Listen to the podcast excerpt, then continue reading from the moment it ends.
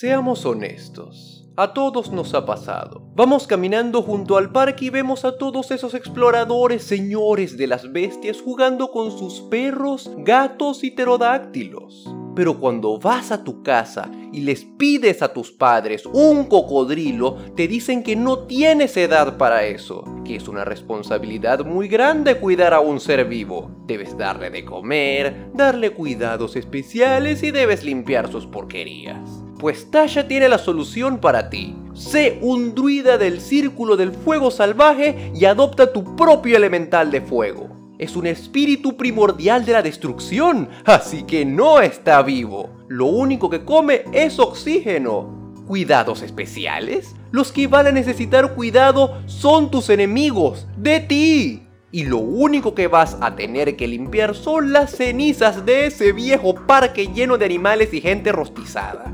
El druida del círculo del fuego salvaje es la opción para los druidas que se cansaron de plantar árboles y solo quieren ver el mundo arder. Recuerda, siempre puedes usar la excusa de que la destrucción también es parte del círculo de la creación. Invocar espíritu de fuego salvaje. Ni bien tomes este camino druídico podrás invocar a tu perro infernal cuando quieras. Llévalo a tu casa para que tus padres lo vean incendiar tu hogar hasta las cenizas. Eso le enseñará a tus padres. No hay que limpiar la alfombra si la alfombra no existe. Te dejamos las estadísticas de tu nueva mascota en el material traducido que tenemos para ti en nuestro grupo de Discord. Pero te doy un spoiler, tu espíritu puede teletransportarse mientras quema todo a su paso. Desata el infierno con tu loro fénix por una hora, pero recuerda plantar muchos arbolitos después. Conjuros de círculo.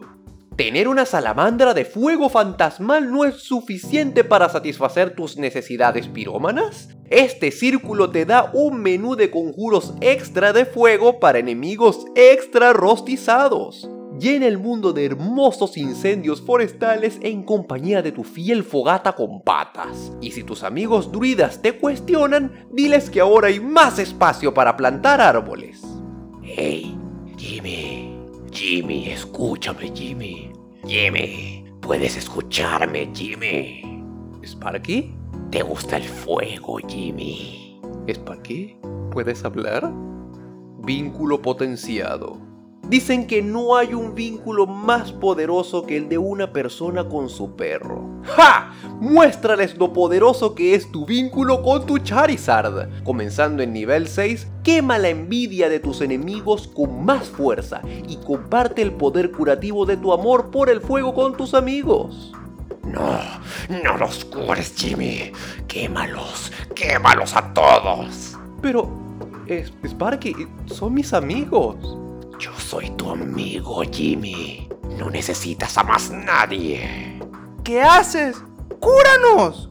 Ya escuchaste a Sparky. Búscate un clérigo si quieres que te curen. También puedes lanzar tus hechizos a través de tu compañero. Escoge solo conjuros que parezcan ataques de Pokémon y conviértete en el primer líder de gimnasio de tu mundo.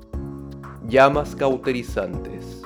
Como miembro regular de Greenpeace, tu trabajo como druida siempre debe tener en cuenta el reciclaje. Recicla el alma de tus enemigos caídos. A partir de nivel 10 puedes cocinar los espíritus en pena de tus víctimas con tu parrilla que ladra. Crea pociones o bombas molotov con las almas humanas y quema la evidencia. Ni muertos se van a perder este asadito. Mátalos a todos. Quema sus cuerpos y sus espíritus. Sí, Sparky, haré lo que tú digas. Renacimiento ardiente. En nivel 14 el amor entre amo y mascota llega a su cúspide. Si mueres en combate puedes hacer que tu elemental se sacrifique por ti en un acto de amor puro. O puedes simplemente caer inconsciente y dejar al elemental solo. A ver qué pasa. Duerme, Jimmy. No te preocupes. Yo me encargo a partir de ahora. Sí. Gracias, Sparky. Te amo. Ahora que sabes cómo funciona el druida del círculo del fuego salvaje, vamos a la parte jugosa. Dale click al enlace del video en el que analizamos a fondo este nuevo arquetipo del druida y prepárate para prender en fuego tu partida de rol. Nos vemos en el siguiente video.